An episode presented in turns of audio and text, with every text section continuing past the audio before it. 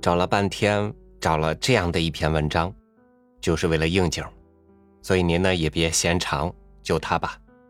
一年那么长，不也就剩最后的这一天了吗？二零二零年的最后一天，和您分享毕飞宇的文章《元旦之夜》。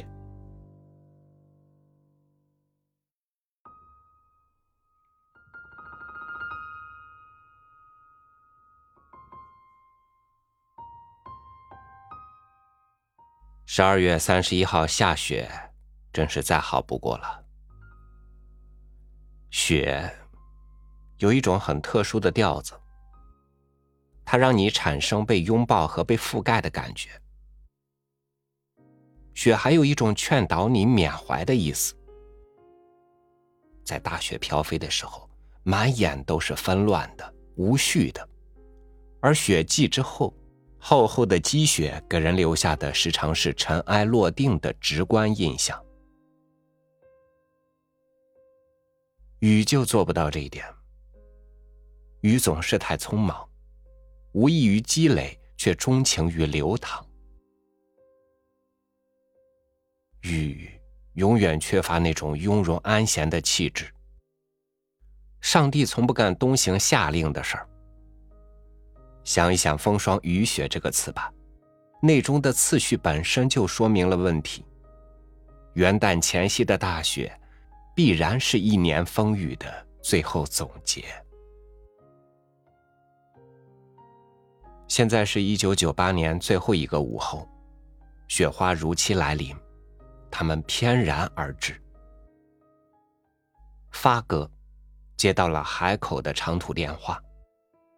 是阿凡，今年初春和发哥同居了二十六天的白领丽人。阿凡说了几句祝愿的话，后来就默然无息了。他的口气有些古怪，既像了却尘缘，又像旧情难忘。发哥后来说：“海口怎么样？还很热的吧？”阿凡懒懒的说：“除了阳光灿烂，还能怎么样？”南京呢？发哥顺势转过大班椅，用左手的食指挑起白色百叶窗的一张叶片，自语说：“好大的雪！”阿凡似乎被南京的大雪拥抱了，覆盖了，说。真想看看雪。发哥歪着嘴，无声的笑。你呀，发哥说，真是越来越小了。打完电话，发哥拉起了百叶窗，点上一支烟，把双脚翘到窗台上去，一心一意看天上的雪。发哥的办公室在二十六楼。雪花看上去就越发纷扬了。发哥在一九九八年的最后一天，没有去想他的生意、债务，却追忆起他们的女人来了。然而，他们的面容像窗外的雪，飘了那么几下，便没了。发哥沿着阿凡向前追溯，一不留神却想到他的前妻那里去了。发哥是两年半以前和他的妻子离的婚，说起来，也还是为了女人。那时候发哥刚刚爆发，爆发之后，发哥最大的愿望就是睡遍天下所有的美人。发哥拿钱开道，一路风花雪月，打一枪换一个地方。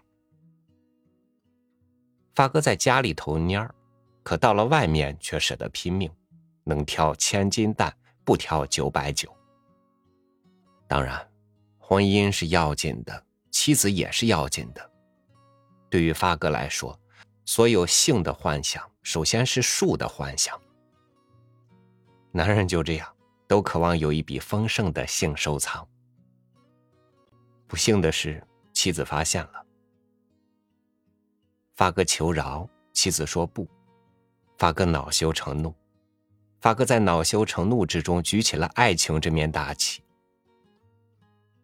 婚姻这东西就这样，只要有一方心怀鬼胎，必然会以爱情的名义把天下所有的屎盆子全部扣到对方的头上。发哥刚刚在外面尝到甜头，决定离。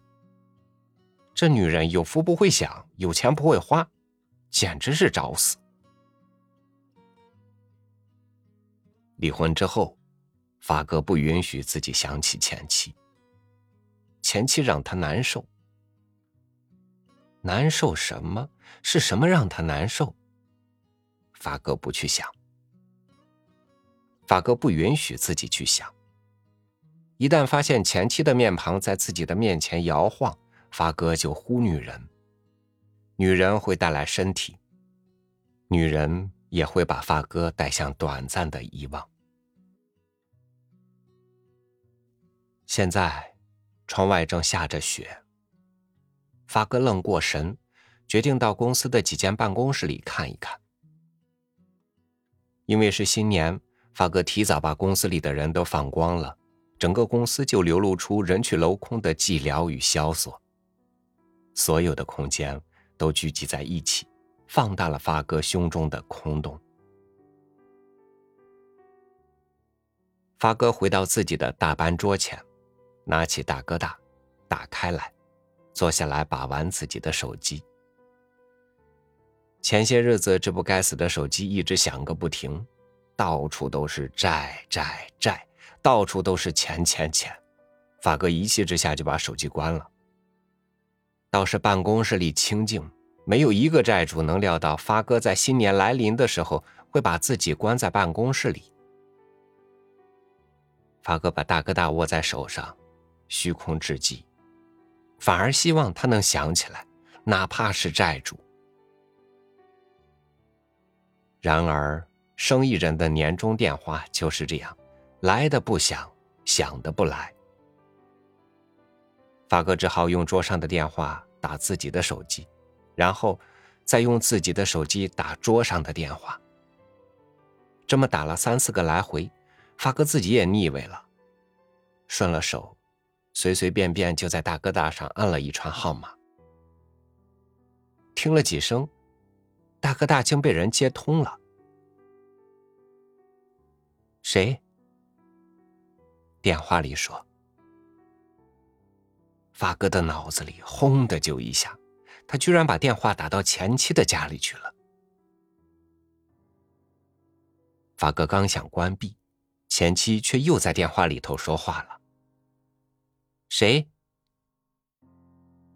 发哥的脑袋一阵发木，就好像前妻正走在他的对面，都看见了。发哥慌忙的说。啊是我。这一开口，电话里头可又没有声音了。发哥知道前妻已经听出来了，只好扯了嗓子重复说：“嗯，是我。我知道。啊，下雪了。”发哥说。我看得见，电话里又没动静了。发哥咬住下唇的内侧，不知道该说些什么。慌乱之中，发哥说：“一起吃个饭吧。”这话一出口，发哥就后悔了。吃个饭现在已经成了发哥的口头禅，成了再见的同义词。发哥打发人的时候，从来不说再见，而是说。好的，好的，有空一起吃个饭。好半天之后，前妻终于说：“我家里忙，算了吧。”发哥说：“我知道你一个人，一起吃个饭吧。”我不想看到你，你可以低了头吃。我不想吃你的饭。啊，A 制好了。你到底要做什么？元旦了，下雪了，一起吃个饭。前妻彻底不说话了。这一来，电话里的寂静就有了犹豫与默许的双重性质。当初恋爱的时候就是这样，发哥去电话，前妻不答应；发哥再去，前妻半推半就，发哥锲而不舍，前妻就不再吱声了。前妻无论做什么，都会用她的美好静态表示他的基本心愿。发哥就希望前妻主动把电话扔了，然而没有，却又不说话。发哥只好一竿子爬到底，要不然也太难看了。发哥说：“半个小时以后，我的车在楼下等你，别让我等太久啊，我可不想让邻居们都看见我。”说完这句话，发哥就把大哥大扔在了大板桌上，站起来又点了一支烟，猛吸了一口，一直吸到脚后跟。这算什么？你说这叫什么事儿？发哥挠着头，漫天的大雪简直成了飘飞扰人的头皮屑。前妻并不像发哥想象的那么糟糕。前妻留了长发，用一种宁静而又舒缓的步调走向汽车。前妻的模样显得是精心打扮过的。黄昏时分的雪包裹了他，他的行走动态就越发楚楚动人了。两年半过去了，前妻又精神了，漂亮了。发哥隔着挡风玻璃，深深吁了一口气。离婚期间前妻的迟钝模样，给发哥留下了致命的印象。那是前妻最昏暗的一段日子。发哥的混乱情史和暴力举动，给了前妻一个措手不及，一个晴天霹雳。发哥在转眼之间一下子就陌生了，成了前妻面前的无底深渊。对前妻来说，离婚是一记闷棍，你听不见他喊疼，然而他身上的绝望气息足以抵得上遍体鳞伤与鲜血淋淋。离婚差不多去了前妻的半条命。他在离婚书上签字的时候，通身飘散的全是黑寡妇的丧气。发哥曾担心会有什么不测，但是好了，现在看来，所有的顾虑都是多余的，所有的不安都是自找的。前妻重又精神了，漂亮了，精神与漂亮。足以说明女人的一切问题。发哥如释重负，轻松的打了一声车喇叭。当然，前妻这样的精心打扮，发哥又产生了说不出来路的惶恐与不安。发哥牵过上身，为前妻推开车门，前妻却走到后排去了。前妻没有看发哥，一上车就对着一个并不存在的东西目不转睛。离过婚的女人就这样，目光多少都有些硬。那是他们过分的陷入自我所留下的后遗症。发哥的双手扶在方向盘上，对着反光镜打量他的前妻，失神了。直到一个骑摩托车的小伙子冲着他的小汽车不停的摁喇叭。发哥才如梦方醒。发哥打开了汽车的发动机和雨刮器，掉过头说：“到金陵饭店的玄宫去吧，我在那儿订了座。”雪已经积得很深了，小汽车一开上大街，积雪就把节日的灯光与色彩反弹了回来。发哥说。开心一点好不好？就当做个梦。玄宫在金陵饭店的顶层，为了迎接新年，玄宫被装饰一新，既是餐厅，又像酒吧。地面、墙壁、餐具、器皿和桌椅，在组合灯的照耀下，干干净净的辉煌。玄宫里坐满了客人，每个人的脸上都是新年来临的样子。发哥派头十足，一坐下来就开始花钱。这些年，他习惯于在女人的面前一掷千金。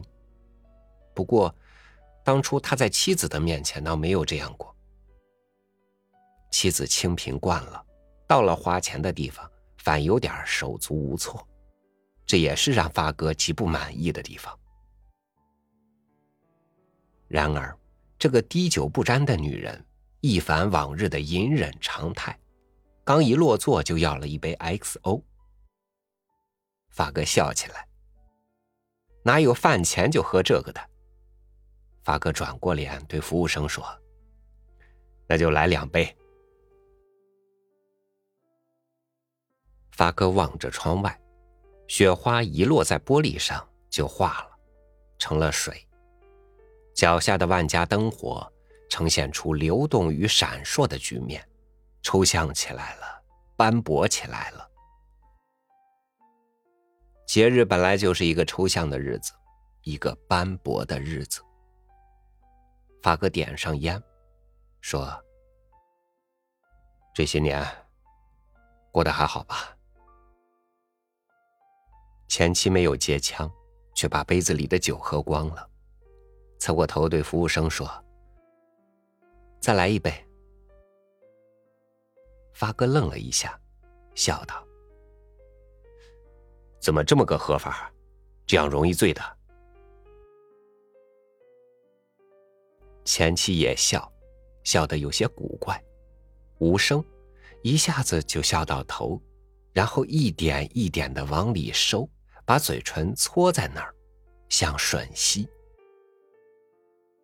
前妻终于开口和发哥说话了。前妻说：“梦里头喝，怎么会醉？”窗外的风似乎停了，而雪花却越来越大。肥硕的雪花不再纷飞，像舒缓的坠落，像失去体重的自由落体。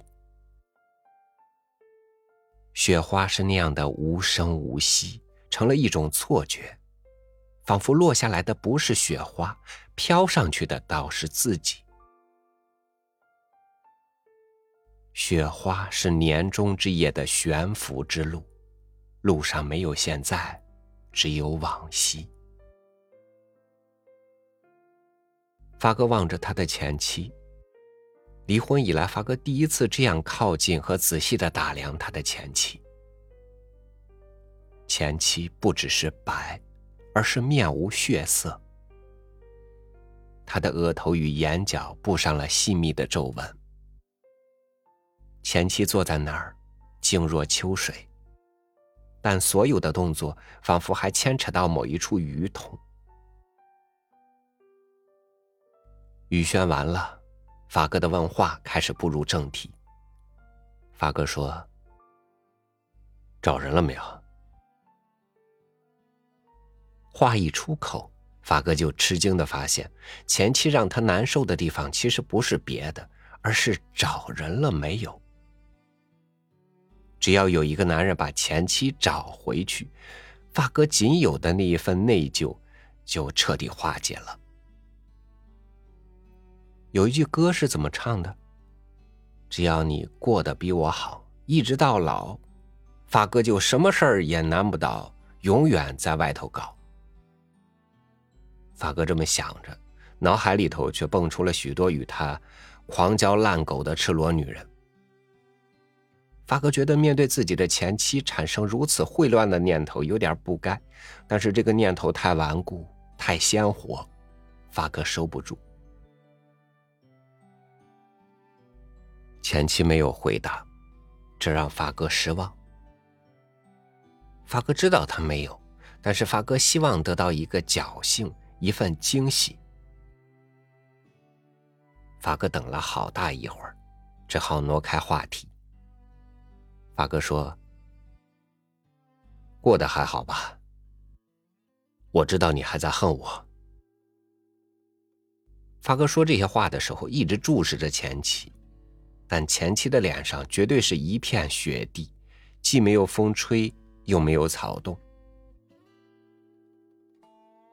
发哥难过起来，低下头去只顾了吸烟。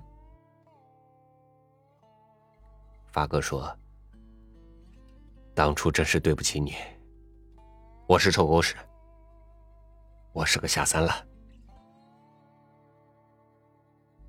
前妻说：“我已经平静了。”前妻终于开口说话了，她的脸上开始浮现出酒的酡红，而目光也就更清冽了，闪现出一种空洞的亮。前妻说：“真的，我已经平静了。”把你忘了，你该嫁个人的。发哥说：“你不该这样生活，你应该多出来走走，多交一些朋友，别老是把自己闷在家里。好男人多的是，你应该多出来走走，多交一些朋友。呃。”别老把自己闷在家里，缺钱你只管说。前妻望着她的前夫，正视着她的前夫，眼睛闪现出那种清冽和空洞的亮。前妻端着酒杯，不声不响的笑。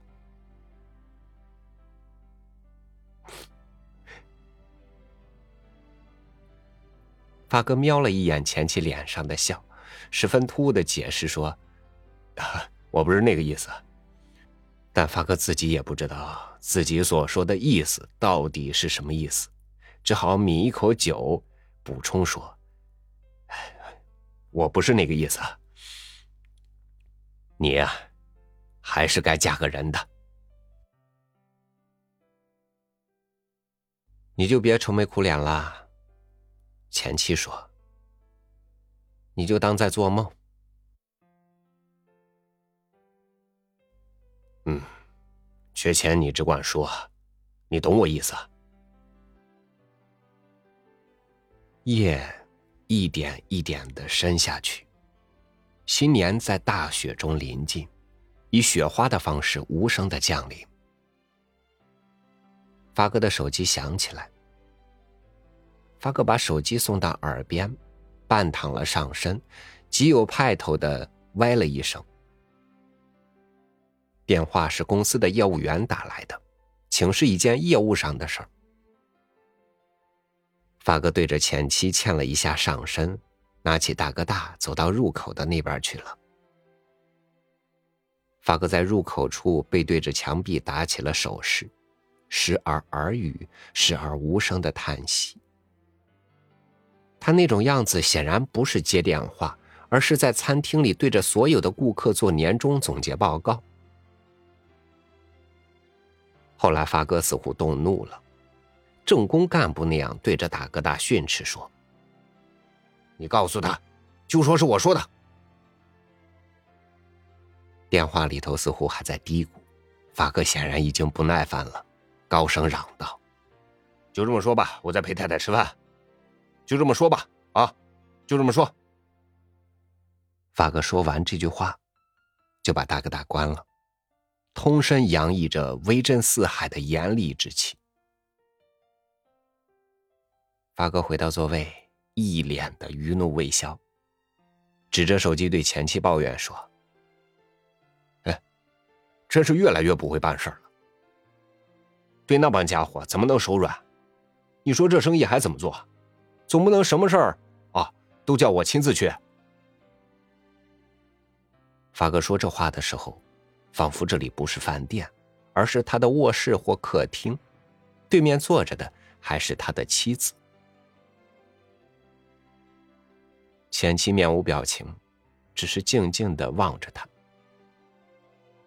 前妻的表情提醒了发哥，发哥回过头。极不自在的咬住了下嘴唇的内侧，文不对题的说：“生意越来越不好做了。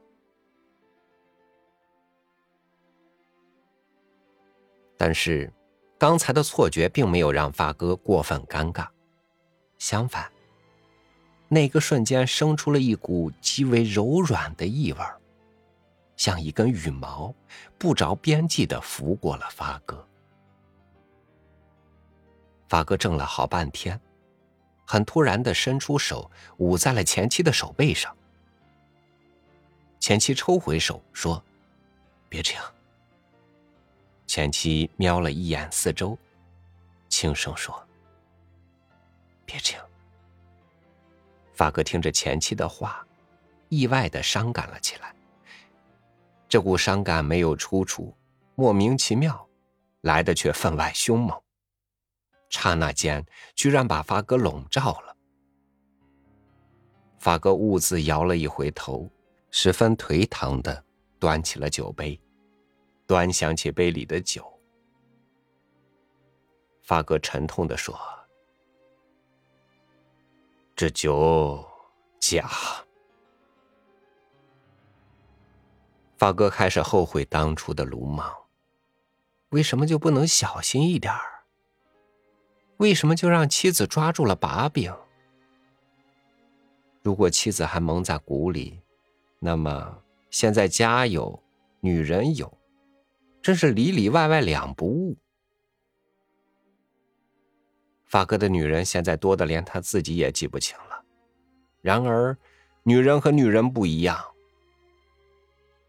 发哥拼命的找女人，固然有烈焰与收藏的意思，但是法哥一直渴望再一次找回最初与妻子在一起时那种天陷地裂的感受，那种手足无措，那种羞怯，那种从头到尾的苦痛寻觅，那种絮絮叨叨，那种为无法表达而泪流满面，那种笨拙。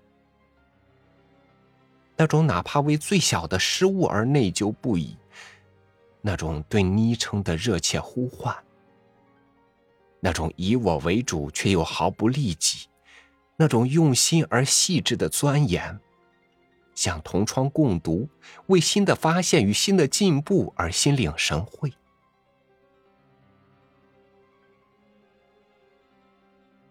发哥像一只轮胎。在一个又一个女人的身上急速奔驰，充了气就泄，泄了气再充。可女人是夜的颜色，没有尽头。发哥用手托住下巴，交替着打量前妻的两只耳垂。XO 使它们变红，透明了，放出融融的光。发哥的眼里涌上了一层薄薄的汁液，既像酒又像泪，既单纯又淫荡，既像伤痛又像渴望。发哥就这么长久的打量，一动不动。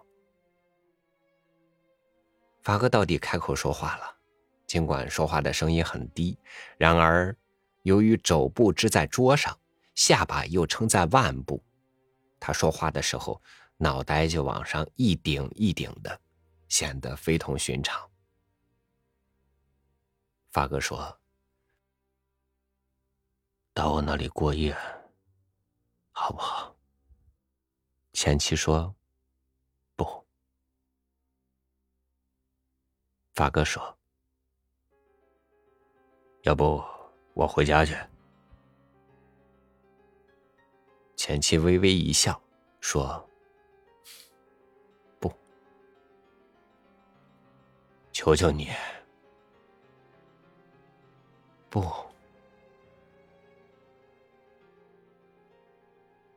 雪似乎已经停了，城市一片白亮，仿佛提前来到的黎明。天肯定晴朗了，蓝的有些过。玻璃一样干净透明，看一眼都那样的沁人心脾。发哥和前妻都不说话了，一起看着窗外。中山路上还有许多来往的车辆，他们的尾灯在雪地上斑斓的流淌。前妻站起身，说：“不早了，我该回了。”发哥眨了几下眼睛，正要说什么，手机这时候偏又响了。发哥皱起眉头，刚想接，却看见前妻从包里取出了大哥大。前妻歪着脑袋，把手机贴在耳垂上。前妻听一句，嗯一句。再听一句，又嗯一句。脸上是那种幸福而又柔和的样子。前妻说：“啊，在和以前的一个熟人谈点事呢。”以前的熟人，一听到这话，脸上的样子就不开心了。他在听，有意无意的串起前妻的电话内容。刨去新年祝愿之外，发哥听得出打电话的人正在西安，后天回来。西安知道南京下雪了，叫前妻多穿些衣服。而前妻让西安不要在大街上吃东西，别的再说。过一会儿，前妻会去电话的。发哥掐灭了烟头，追问说：“男的吧？”是啊，热乎上了吗？前妻不打枪了，开始往脖子上系围巾。发哥问：“谁？”前妻提起大衣，挂在了肘部，说：“大龙。”发哥歪着嘴笑，只笑到一半儿。发哥就把笑容收住了。你说谁？大龙。大龙是发哥最密切的哥们儿，曾经在发哥的公司干过副手，那时候经常在发哥的家里吃吃喝喝，半年以上才出去另立门户。发哥的脸上严肃起来，厉声说：“什么时候勾搭上的？”你们搞什么搞？发哥站起身，用指头点着桌面，宣布了他的终审判决。这是绝对不可以的。发哥旁若无人，前妻同样旁若无人，甚至连发哥都不存在了。前妻开始穿大衣，就像在自家的穿衣镜面前那样，敲着小拇指。慢吞吞的扭大衣的纽扣，随着手腕的转动，前妻的手指像风中的植物那样舒展开来了，摇曳起来了。前妻手指的婀娜模样彻底激怒了发哥，他几乎看见前妻的手指正在大龙赤裸的后背上水一样忘我的流淌。一股无名火在发哥的胸中呼的一下烧着了。发哥怒不可遏，用拳头垒着桌面，大声吼道：“你可以向任何男人叉开大腿，就是不许对着大龙！”餐厅里一下子就静下来了，人们侧目而视，继而面面相觑。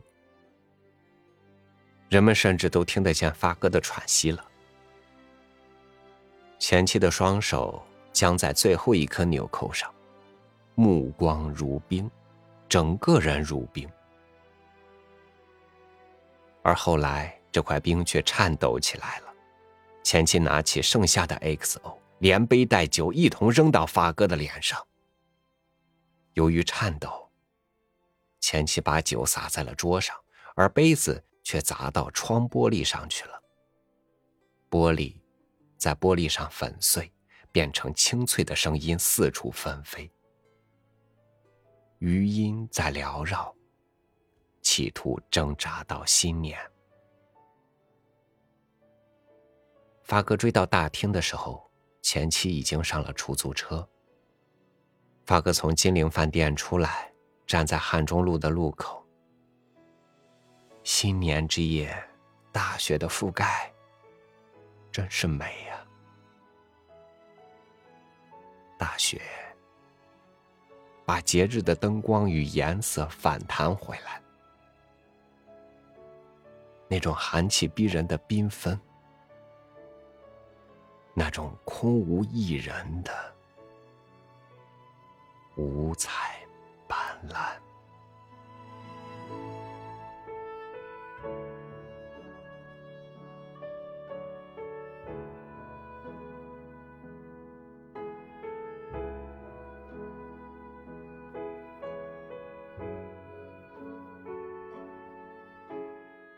年是人生的片段，每个片段都包含着无数个故事。愿新的一年你会有更多开心的事儿，有更多的希望。当然，最重要的是，希望每一个人都能够明白自己真正需要什么。提前祝愿每一位听友元旦快乐！也欢迎您关注微信公众号“三六五读书”，和我一起迎来下一年崭新的时光。